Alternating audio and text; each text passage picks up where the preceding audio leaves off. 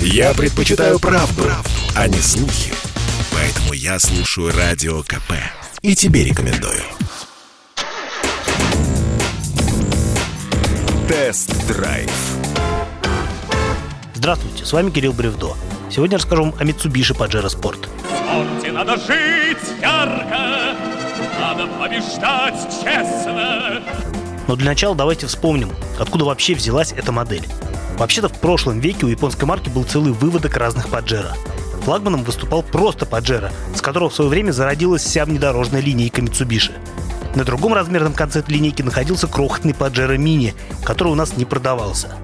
А вот чуть более крупный Pajero Pinin и до сих пор встречается на улицах. Но Pajero Sport, построенный на основе утилитарного пикапа L200, в табеле о рангах был на ступеньку ниже оригинального Pajero, хотя по габаритам эти две модели весьма схожи. Сейчас же из всего этого разнообразия остался только Sport, который принял пост флагмана японской марки. И не потому лишь, что остался в гордом одиночестве, а благодаря тому, что в третьем поколении вобрал в себя все технические изюминки самого старшего Паджера. И в первую очередь его удачную полноприводную трансмиссию. Нынешний Pajero Sport выпускают с 2015 года, и он по-прежнему унифицирован с пикапом L200. А это значит, что высокий кузов покоится на прочной лонжеронной раме, да и в целом конструкция необычайно крепкая. Передняя подвеска пружинная, однако вместо рессор, который держит задний мост пикапа, здесь тоже установлены пружины. Это же не грузовик, в конце концов, для внедорожника комфорт важнее грузоподъемности. А главная изюминка автомобиля – это продвинутая трансмиссия Super Select, доставшаяся по наследству от старшего Паджера. Она позволяет ездить как на заднем, так и на полном приводе без ограничений по разным типам покрытия. В то время как у Pajero Sport первого поколения, как и у многих других внедорожников, передние колеса можно было подключать исключительно на бездорожье. Подключим заранее хабы, чтоб песню запел передок. По сравнению с предшественниками, машина третьего поколения стала более цивилизованной. Японцы постарались по мере сил облагородить деревенские повадки спорта, внедряя современную электронику для упрощения жизни водителя. Менее кондовым стал интерьер, добавились современные опции комфорта. В общем, Pajero Sport старается поспешать за прогрессом. А минувшим летом он пережил рестайлинг, получив новые электронные ассистенты и некоторые ништяки, которых прежде не имел.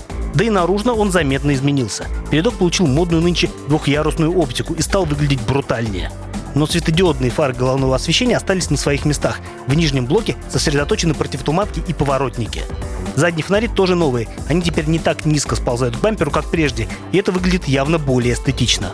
В салоне обращает на себя внимание другой блок климат-контроля, улучшенная мультимедийка и видоизмененный центральный тоннель, на котором появилась кнопка электромеханического ручника с функцией Hold. Ого, я смотрю, и приборная панель теперь виртуальная, как нынче принято. Правда, такую ставят только на дорогие комплектации InStyle и Ultimate. Электроприводом двери багажника, которого до рестайлинга вообще не было, комплектуют только топ-версию.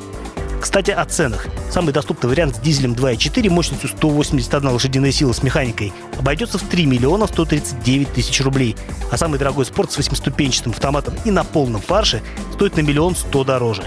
За трехлитровый бензиновый мотор 209 сил, который сочетается только с автоматом, придется доплатить еще 40 тысяч. Но такой двигатель я могу посоветовать только тем, кто собирается эксплуатировать машину в северных широтах, где у дизелей зачастую возникают проблемы с холодным пуском в лютые морозы. Во всех остальных случаях турбодизель лучше подходит крупному внедорожнику, хотя бы потому, что у него меньше расход топлива и, как следствие этого, больше запас хода. На Mitsubishi Pajero Sport я проехал уже не одну сотню километров, и в одной из следующих программ обязательно поведаю вам о том, как он ведет себя на дорогах и бездорожье. А пока вот вам спойлер. При должном рвении можно легко и непринужденно застрять в подмосковном снегу даже на столь талантливом вездеходе. Ты что? Застрял? Нет, я просто отдыхаю. С вами был Кирилл Бревдо, радио «Комсомольская правда». Рулите с удовольствием. Тест-драйв. sportkp.ru О спорте, как о жизни.